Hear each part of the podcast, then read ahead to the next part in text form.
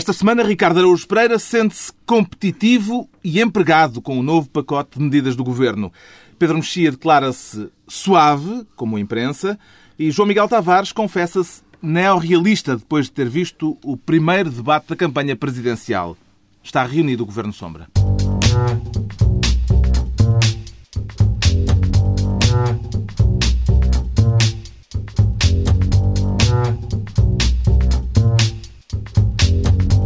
Viva, sejam bem-vindos. O site do Wikileaks continua a produzir revelações como a do banqueiro espião, por exemplo, assunto de que vamos tratar mais adiante, juntamente com o início dos debates para a campanha presidencial.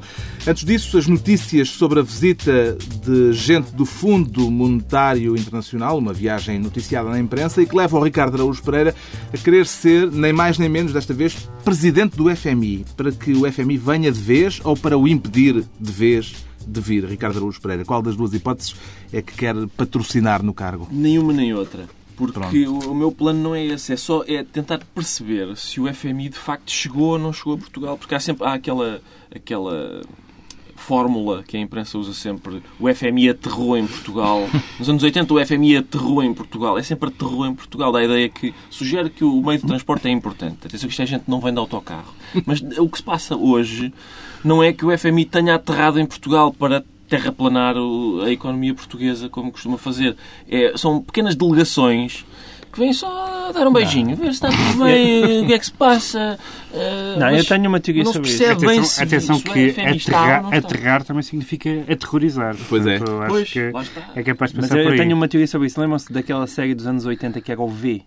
Que eram lagartos, eram pessoas, mas por baixo estavam lagartos. Não podes dizer lagartos sem, sem explicares a que é que te referes. Pedidos Não, Desculpa. lagartos. Peço desculpa por usar a palavra lagarto. Ah, mas, ou seja, por baixo das pessoas estavam lagartos. E eu tenho essa teoria.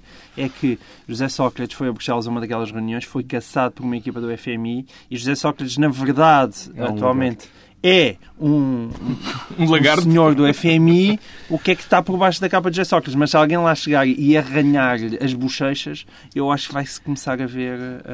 um- Bochechas era, ma- era antes. José Sócrates não tem bochechas. Era Só mais- lá por usar as calças que tinha o número de calças dos 20 anos, o senhor, apesar de tudo, tem bochechas. Isto é muito. A, a gente ouve, enfim, populares na rua, é muito frequente sugerirem que José Sócrates deita gosma, mas eh, esta elegância de João Miguel Tavares dizer ah, não, é um lagarto. É, sim, senhor, muito elegante. É a diferença entre isto e as conversas da rua. Não é uma diferença muito grande. Aquilo que foi noticiado foi que uma pequena equipa do FMI veio a Portugal reunir-se com o Governo para discutir reformas estruturais. Será que se pode dizer que a soberania nacional já terá tido melhores dias, João Miguel Tavares? Eu pensei que a pergunta é: será que se pode dizer que a soberania nacional que existe? Eu acho que já esteve melhores dias. Eu, aliás, até tenho essa teoria, que hoje em dia, para saber o futuro de Portugal, já não é preciso recorrer ao horóscopo, mas é mesmo ler a secção da economia dos jornais estrangeiros.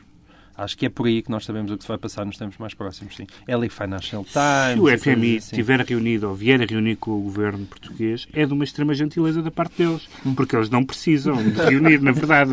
É apenas por E cortesia. o que é que faz que o Governo ainda resista à ideia de assumir claramente a presença do FMI em Portugal? Há alguma explicação plausível para isso? Para- que- Mas, mas presumindo, agora- que, presumindo que ele já cá está. Não, não. eh, presumindo que será necessário, como muitos economistas dizem, mas o Governo tem Só insistentemente for- dito que for- não quer que ele venha. Mas A está o minha- espírito, isto é como a Santíssima Trindade, a, minha- pomba do Espírito A Santo. minha aí. tese é que se, se não podemos ser eh, os primeiros já não somos, nem os segundos nem os terceiros, mas se houver outros, já fica menos mal. É Aquela, se aquele for primeiro, eh, é um bocado o dominó. Nós não queremos ser as primeiras peças do dominó, mas, não, mas vamos estar no dominó à mesma. Até Pedro Passos Coelho já pôs a hipótese de governar com o FMI. Portanto, eh, O que é a uma, que é uma ambição que eu não sei se o FMI estará de acordo, mas Não Temos fazemos coligações. à mesa o presidente do FMI, Ricardo Araújo Pereira, e daqui em diante, evidentemente, nada será como antes. Quanto ao João Miguel Tavares, pretende ser esta semana Ministro das Finanças para tratar da nova lei do financiamento partidário.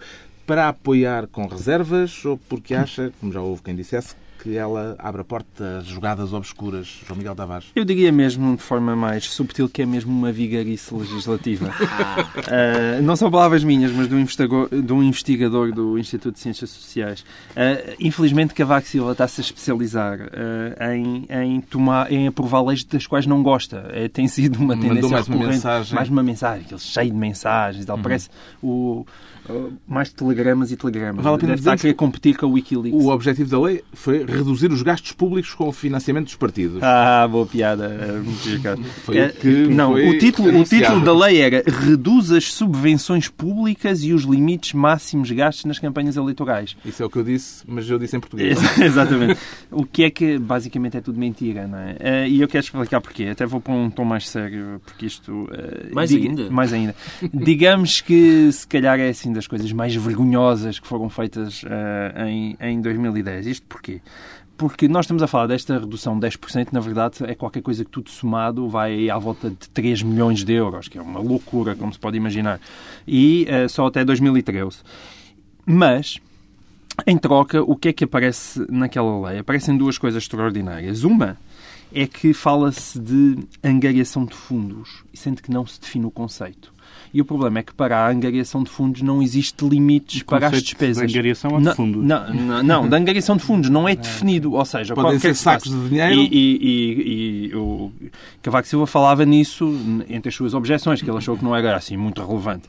Ou seja, eu, teoricamente os partidos podem fazer um mega comício gigantesco e dizerem que aquilo na verdade não é um mega comício, é uma angariações de fundos. E aí já podem gastar o dinheiro que lhes apetece. Ora, isso é uma coisa extraordinária para lavagem de dinheiro. Ó oh, meu amigo, dê-me lá aí uns, umas, umas malinhas e vamos aqui fazer uma mega propaganda e depois vendemos umas t-shirts, uns autocolantes e, portanto, hum. e ficamos com o dinheiro no final. E a outra coisa, é, que ainda é mais uh, sexy, é que é autorizada pela primeira vez as contribuições de candidatos em listas. E essas, essas contribuições não, também não têm limite. Atualmente só era permitido contribuir uh, os, os, representantes eleitos, os deputados, uhum. ou seja, depois de ser deputado, um representante eleito pode contribuir para o partido.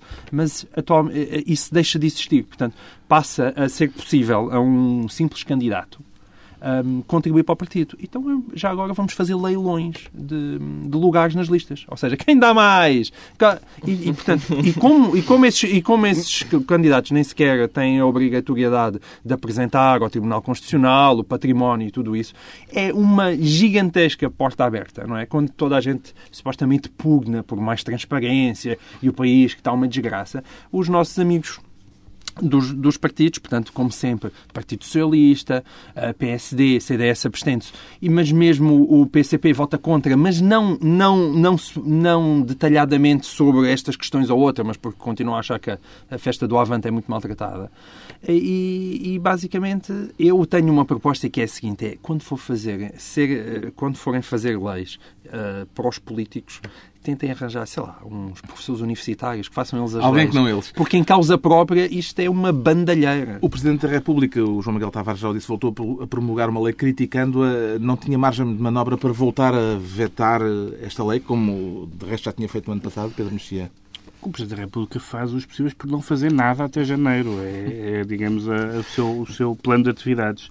Eu acho que esta Está em ponto morto. A lei, a lei, em alguns casos, Uh, por exemplo, clara, claramente, desde o princípio que se tem discutido o financiamento partidário nos últimos anos, uh, é claramente, por exemplo, discriminatória uh, do PCP, claramente a festa do Avante, e não, não admira que os comunistas sejam contra, porque claramente uh, a ideia de financiar o partido através de bifanas fica muito prejudicada, fica muito prejudicada por esta lei. Mas, mas o, que, o que eu acho estranho é que... Diz-se que o dinheiro não tem cor, mas em alguns casos traz cheiro. o, que, o que é estranho é que se fala muito, e bem, pelo menos em teoria, do financiamento do, do, dos partidos, mas depois descura-se muito os gastos dos partidos, porque não interessa muito ser muito rigoroso quanto ao financiamento dos partidos, quando ano após ano e campanha após campanha, os partidos comple ultrapassam completamente, são sempre multados e pagam as multas, preferem pagar as multas do que cumprir o que está estipulado.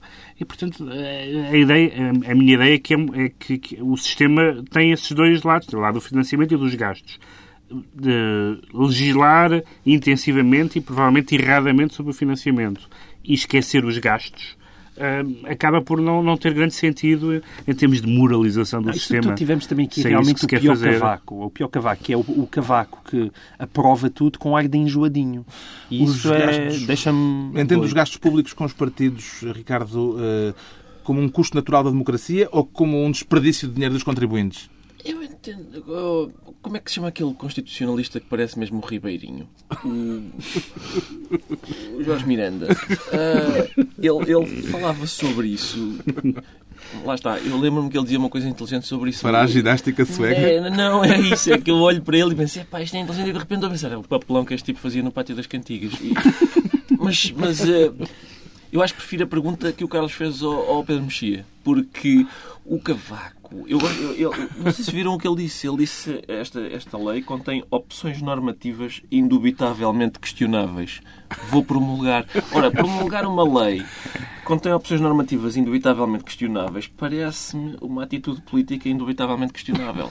Acho mesmo que é. E depois eu, eu temo que isto seja uma um, uma tendência que se esteja a instalar na política portuguesa que é ui, esta lei é péssima, promulgo. É, pá, este orçamento é horroroso, aprovo.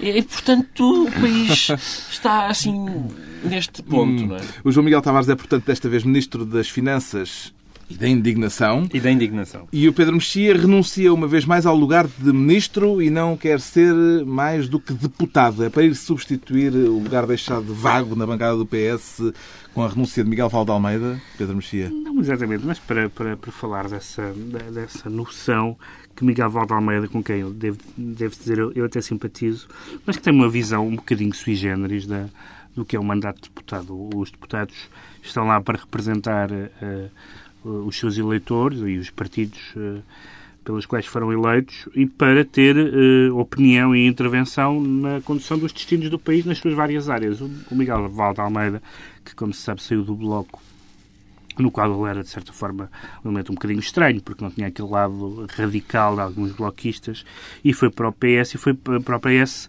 como deputado da causa do casamento entre pessoas do mesmo sexo, e ele detestou ser deputado, como quase toda a gente normal uh, e que tem alternativas na vida detesta, uh, e, e, ele diz que, enfim, eh, esteve, cumpriu a sua missão histórica e, e agora renuncia, renuncia ao cargo. E eu tenho como digo, uh, simpatia por ele pessoalmente e empatia pela decisão de deixar de ser deputado. Acho que, acho, acho que é normal que uma pessoa se farte do Parlamento. Mas não deixo de, não deixa de parecer uma certa, uma certa fraude uh, a ideia de alguém que é deputado e que, e que merece o voto dos cidadãos e que é deputado para um assunto uhum. e depois se vai embora. Não me parece que isso seja exatamente utilizar o mandato de deputado e a representação parlamentar no seu sentido mais nobre. Parece-lhe justificada a decisão de Miguel Valdo Almeida, João Miguel Tavares? Não, parece-me totalmente injustificada, embora não exatamente pelas razões que o Pedro Mexia estava aqui a expor porque eu também tenho respeito intelectual pelo Miguel Valde Almeida, mas basicamente a sensação que eu tenho é que aquela desculpa não foi mais do que isso, foi uma desculpa. Ele estava farto, é isso? Ele estava é farto. Eu acho que ele estava farto um, e acho, sobretudo, que a razão pelo que ele saiu foi ele teve aquele embate com, com o Pedro Silva Pereira uhum. e ainda há pouco tempo se tinha abstido em algumas esse, leis fundamentais. Mas, mas outra vez sobre essas matérias. Sobre essas matérias, mas também se tinha uh, abstido recentemente por causa do problema de, dos, dos, bancos e das empresas anteciparem os, os lucros e tudo uhum. isso. Um, e, e, é evidente que havia ali uma incomodidade. Eu só tenho muita pena que Miguel Valde Almeida não tenha realmente dado a justificação que me parece óbvia, não é? Ou seja, a justificação é eu sou de esquerda e, portanto, é difícil ser deputado do PS. que é essa a justificação. Agora, eu acho que ele saiu mesmo muito, muito mal, porque a desculpa que ele deu uh, de certa maneira que foi. Ah, o, o, casamento homossexual e a lei da identidade de género estão aprovadas, portanto o meu trabalhinho está feito. É uma coisa que, além de desmerecer o lugar, o lugar de deputado, desmerece a própria comunidade LGBT, porque parece que ah, agora as coisas dos assuntos gays já acabaram, foi tudo aprovado, então eu já lá não estou a fazer nada. Ah, por amor de Deus, não é? E o que é que tem a dizer o prémio ILGA Portugal? Muito bem, ah, muito bem. muito bem. É, bem, lembrado, bem lembrado. 2009, acho eu. Em 2010 não fui agraciado com coisa nenhuma mas pode ser este o momento para dizer, para, para, para sacar uma tirada que venha a empolgar o júri da então, próxima edição. Então vamos a isso. Eu tenho, tenho simpatia pela atitude de um deputado que diz cumpri, saio. por oposição à atitude normalmente oposta que é não cumprir e fico. Tu és um spin doctor em tens consciência disso. Tu tens tanta capacidade de spinar para que esta... Spinar, é? Posso fazer a piada, posso fazer a piada óbvia. Uh, a partir de agora já não há homossexuais no Parlamento. Se tivesse de escolher uma única missão para aceitar ser deputado, qual comissão é que iria para o Parlamento, Ricardo? Oh, oh, Carlos, talvez eu, eu percebo, eu, eu, percebo a observação do Pedro, já porque dizer, o Miguel Valdalmeida era o primeiro homossexual assumido a estar no Parlamento. Eu, se calhar, eu reivindico uh, a hipótese de se eu tivesse que ter uma missão específica, eu, eu, não sou homossexual, mas sou muitas vezes um mariquinhas. E eu acho que os mariquinhas também precisam. Aquele tipo de pessoa que, ui, não, não gosto de tirar sangue por causa da pica. Esse, também precisam de representação parlamentar. Estão entregues as pastas por esta semana. Daqui a pouco as revelações no folhetim Wikileaks, as revelações dos últimos dias e o primeiro debate das presidenciais que também foi esta semana. Por agora temos um Ricardo Araújo Pereira competitivo e empregado. Sim. Já é um efeito das novas medidas do Governo em matéria de legislação laboral, com Ricardo? certeza que é, com muito Já estão então a dar efeito, estão, sim, a, a produzir então, resultados. Um pacote de medidas para promover a competitividade e o emprego. Uma dessas medidas é uma medida que impõe limites para as indenizações. Ou seja, é uma medida que, portanto, quando, os, quando o patronato despede alguém, há um limite um, para a indenização. Não, hum, é para não levarem muito dinheiro para Ora, casa. está. Ou seja, isso facilita os Não vão estragar-se. Facilita os despedimentos. Não é? é mais fácil despedir quando a hum. indenização hum. tem um, um teto. Ou seja, este pacote que torna mais fácil o desemprego promove o emprego. É a ideia. E eu, atenção, eu percebo, há um lado em que isto é absolutamente verdadeiro. Promove o emprego precário.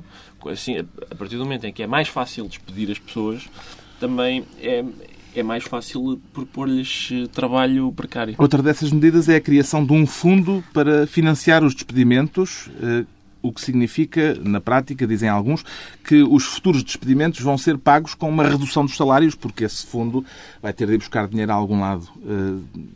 É, é tudo excelente, não é? Eu acho que essa é a parte da competitividade.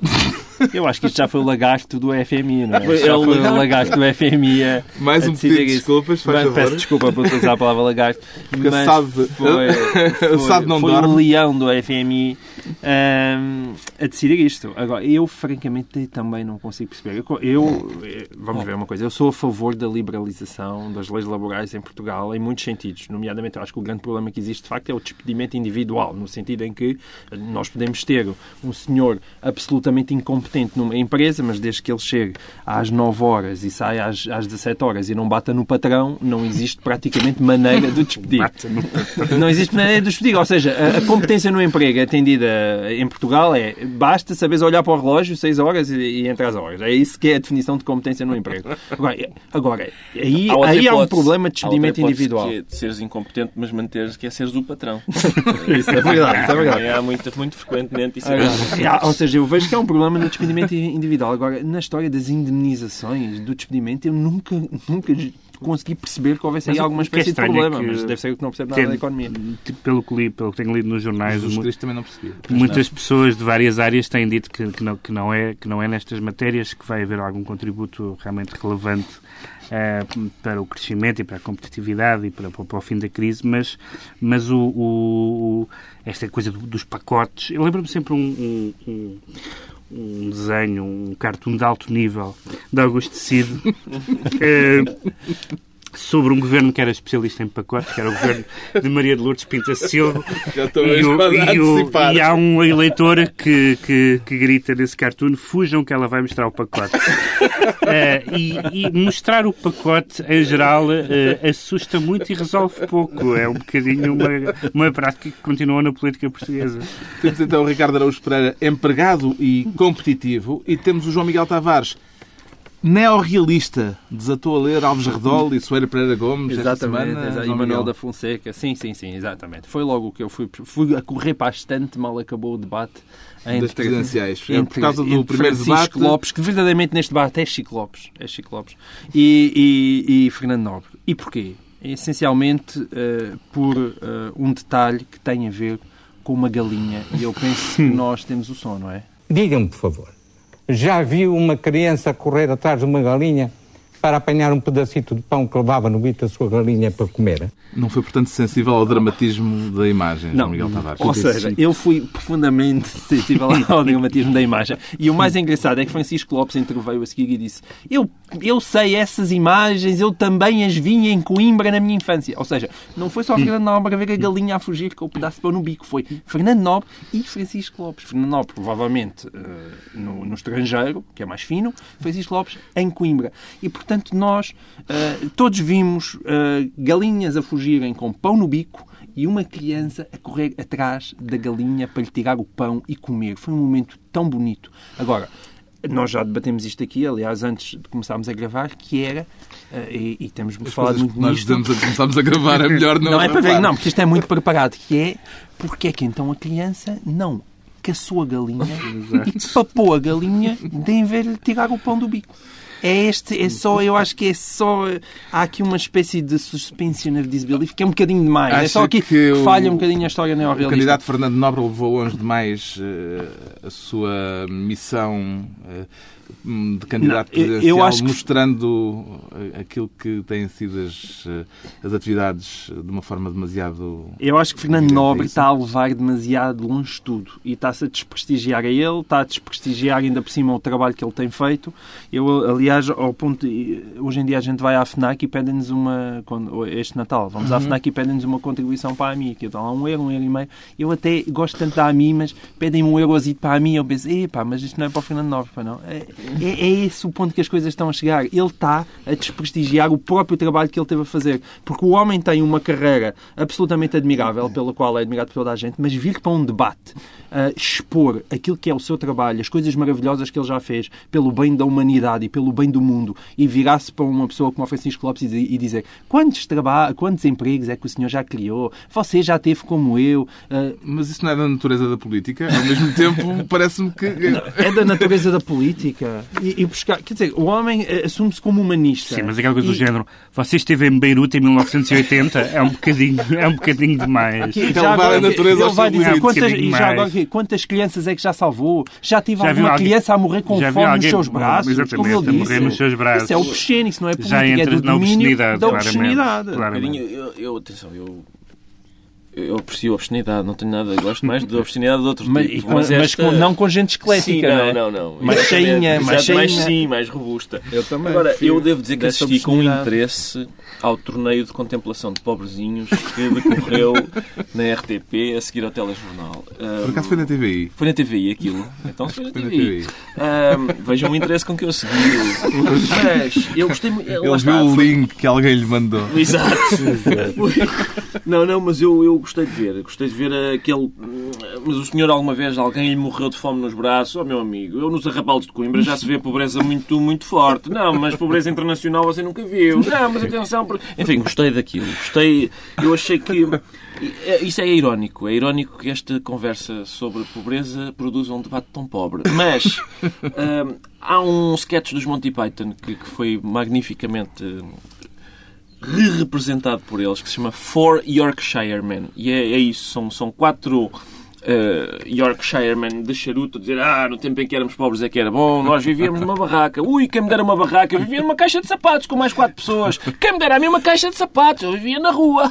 quem me dera a rua? E é isso, foi, foi basicamente uma, um reenactment. Acredita que estes debates podem alterar ou definir alguma coisa no sentido de voto dos eleitores? Não este, não este. Não, que, os debates. Não este que ocorreram até agora. O de, o agora de... houve dois eu acho que eu acho que Fernando Nobre podia ter uma, uma votação, se fosse um bom candidato, se fosse um bom candidato em campanha, podia ter uma votação interessante. Uh, e acho que com os debates vai uh, desbaratar todo o capital que trazia. Uh, os, outros, os, outros, os outros são um bocadinho irrelevantes. Vai ser importante, ou interessante, pelo menos o, o debate o com debate o Cavaco Alegre. Francisco Lopes, com, com, a, com o aparecimento de, de, Fernando Nobre, conseguiu ganhar um debate, porque não, é, um, é, um, é bastante fraco mas o outro suicidou-se, basicamente. mas há um, fiquei um bocadinho inquieto, porque eu já tinha reparado nisso. Eu, não, eu, nunca tinha ouvido falar, acho que nenhum de nós tinha ouvido Francisco Lopes com frequência antes desta candidatura, que é aquele bug do portanto, que, ele, que ele também tem, tal como Jerónimo de Sousa. Como Jerónimo de Sousa, sim. Uh, tem, tem, tem, ali uma, tem ali um, coisa muito, muito, muito insistente. O, o debate do, do Manuel Alegre com o defensor de Moura, que eu só vi um bocadinho, foi suporífero. o debate final e seguramente mais aguardado está marcado para dia 29 e vai pôr frente a frente Cavaco Silva e Manuel Alegre. Depois do neorrealismo do João Miguel Tavares, segue-se a suavidade do Pedro Mexia, com a imprensa. Isso é uma forma de homenagear os jornalistas portugueses ou a diplomacia norte-americana, Pedro Mexia? Não, é para, para, homenagear o Presidente da República, porque o Presidente da República, num dos, numa das uh, conversas uh, que, foi, que apareceu no Wikileaks, uh, referia-se, ou era citado, pelo embaixador eh, norte-americano, uh, dizendo que a imprensa portuguesa era muito suave. Uh, isso ocorre-me várias, várias reflexões. A primeira é que uh, é difícil ter uma opinião sobre a imprensa que não se lê. Portanto, Cavaco, houve algum momento em que deixou cair o seu momento de pulo do lobo, que evidentemente foi sempre falso.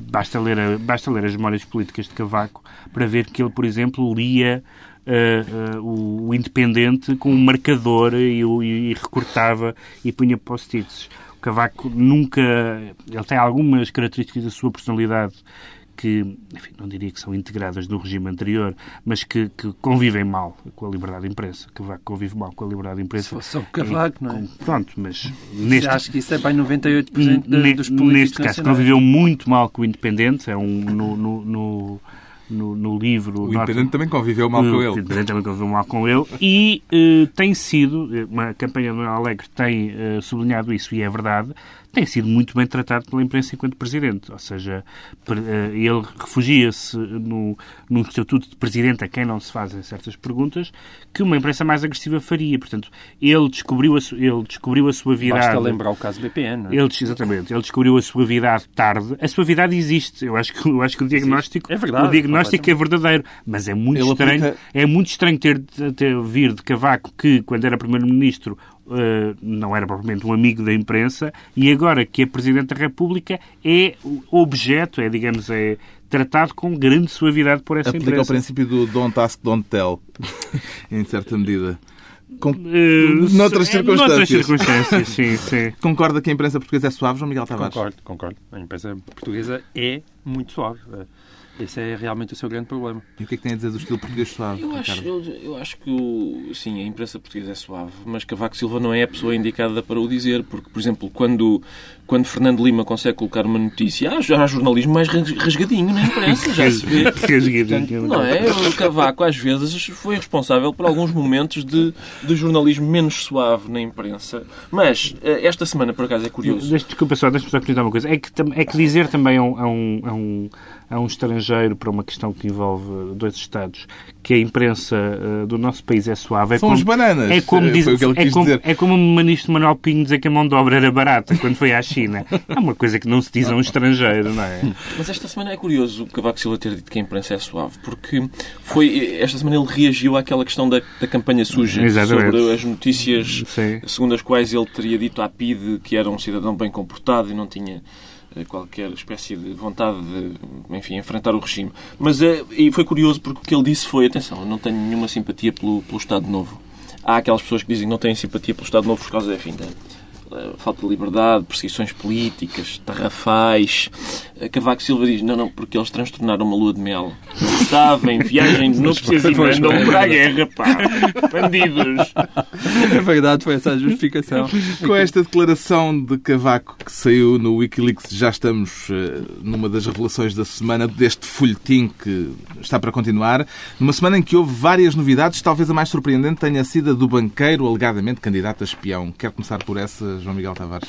Eu, eu confesso, eu aí não sei se eu sou a melhor pessoa porque eu não me consegui entusiasmar com esse leak em particular. Estamos a falar de Santos Ferreira, o presidente do Milênio BCP, que se terá oferecido à diplomacia americana para passar informações sobre o Irão e os negócios que o BCP iria fazer para o Irão. É, e a gente quando olha para aquilo que foram os negócios do BCP nos últimos anos, eu parece-me que isso aí, na escala de gravidade, está para ir no lugar, no lugar 1255. Eu assim, de repente, conseguiria ver coisas Mas bastante mais graves. Se Quem me dera a mim, era todas as... de, de violação de sigilo bancário. Era, oh, mas quem me dera a mim que todos os crimes que ocorreram no BCP fossem de sigilo bancário. O que eu gostava mesmo no BCP era que todos os administradores que passassem por lá tivessem estado entretidos a divulgar todos os dados que soubessem do Irão aos Estados Unidos da América, em vez de estarem a fazer as trafudices todas que por lá fizeram. Parece-lhe convincente o desmentido do BCP?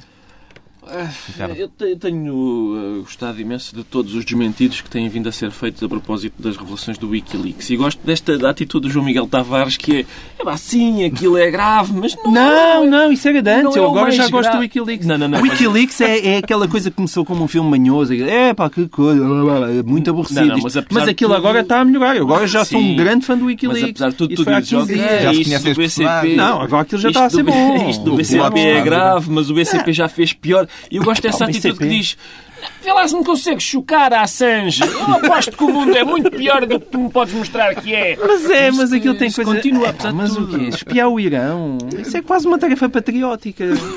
Mas é, é interessante ver.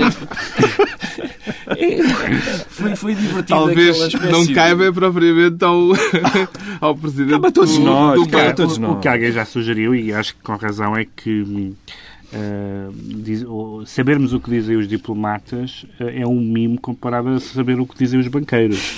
Teria um interesse muito maior para. Porque, de facto, os O diplomatas. Wikileaks, um dos próximos eh, leaks que anuncia é justamente em relação a um grande banco americano. E, portanto, Eles estão a, eliminar estão a dosear. É é preciso dizer, e desculpa, Eles eu- vão no 0,5%, não é? Portanto, isto vai durar até 2000. E desculpem a palavra, mas uma das traduções livres de leak é mijinha, basicamente.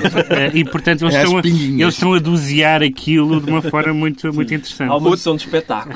Outra questão que voltou a saltar para a ordem do dia foi a do transporte de prisioneiros de Guantánamo. As explicações do Ministro dos Negócios Estrangeiros pareceram suficientes, Pedro Mexia. Sim, o Ministro dos Estrangeiros é uma explicação muito boa, que foi, eh, mesmo que tivesse acontecido, não, sab- não- não- nós não saberíamos, porque são voos secretos, e os voos secretos são secretos até deixarem de ser secretos. Isto é uma, isto é uma citação, acho que exata, do que disse Luís Amado.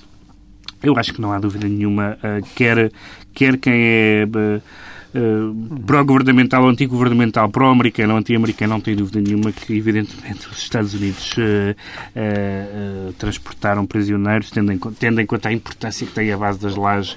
É, não, é, não é credível que não o tenham feito e, e, e acho que isto só pode, só pode acabar mal este fim capé em negar uma coisa que nos parece a todos uma evidência. A não ser que tenham idanado os prisioneiros. não é? Estamos é a falar, neste caso, de repatriamento e Não é a mesma coisa. Não é a mesma coisa, mas para enfim, Guantánamo. Sim, Não é a não, é, mesma coisa. não, é, não é, mas em todo caso... É quase ajudar a fuga, até por Mas em todo caso, a Lu- Luís Amado disse que se tivesse havido que seria público. Foi, o que ele, foi, foi as declarações que ele fez ontem. Sim, e não- todos nós estamos a imaginar um avião militar americano a aterrar nas lajes e a torre de controle a dizer Oh amigo, o que é que você traz aí dentro da lata? Não, é, verdade, é verdade que dizer, a posição do, do, do, do, do Luís Amado e, em geral, do- do- da política externa americana tem sido, eh, portuguesa tem sido de facilitar. eh, eh, facilitar os trocos, como se diz nas lojas. Nós, nós facilitamos os trocos e, portanto, e, e a não ser alguns, não comentámos ainda esta pequena maravilha, alguns Rottweilers, a não ser alguns Rottweilers que, que, que mordem as canelas americanas, em geral, nós somos uns. uns como é que se chama aqueles cãezinhos mais? Tipo Caniche. sal- Tipo, canis, uns canichezinhos. Entretanto, esta semana Julian Assange foi libertado sob fiança e a revista Time escolheu como personalidade do ano Mark Zuckerberg, o homem por detrás do Facebook.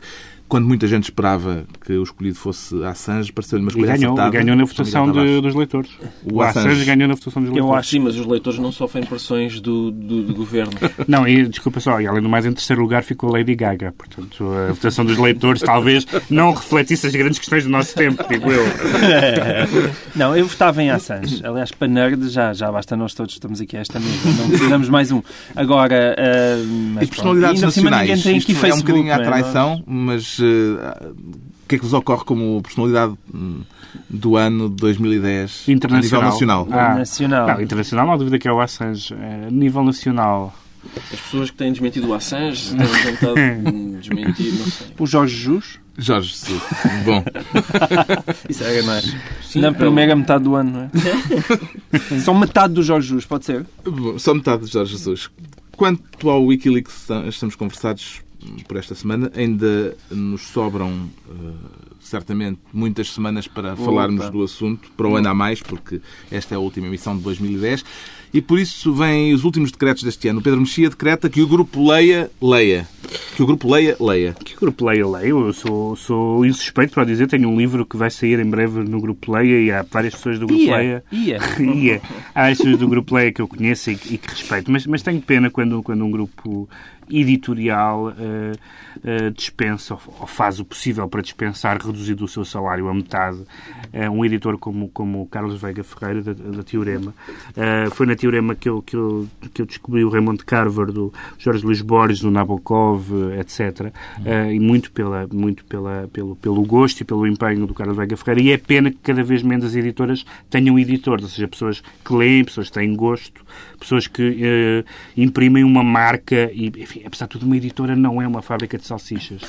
O João Miguel Tavares decreta tem dois decretos para este final do ano. O primeiro com a música de José Afonso. O primeiro com a música de José Afonso. A música em livro, no caso apesar de toda a crise, fez finalmente justiça à obra de Afonso e publica-se uma coisa que, é, que seria básica em qualquer país civilizado, que é a, a fixação da obra dele em partitura e em acordes.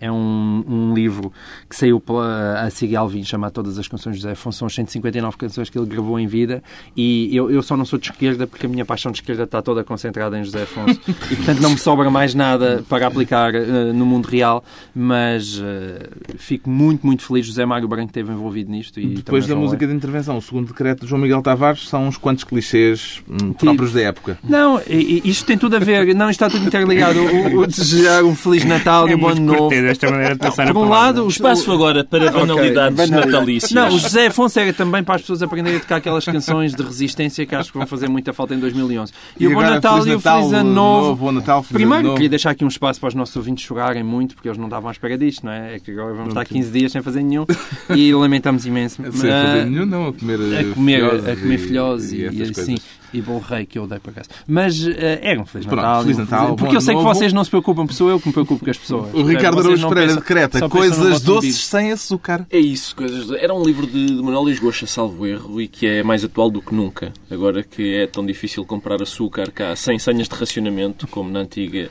URSS. Uh, eh, e pronto, eu acho que é.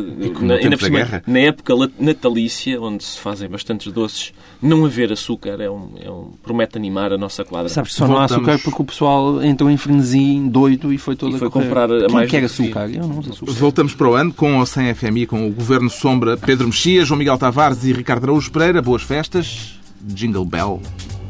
Que bonito. lá, lá, lá, lá, lá, lá, lá, lá, lá. Internacional.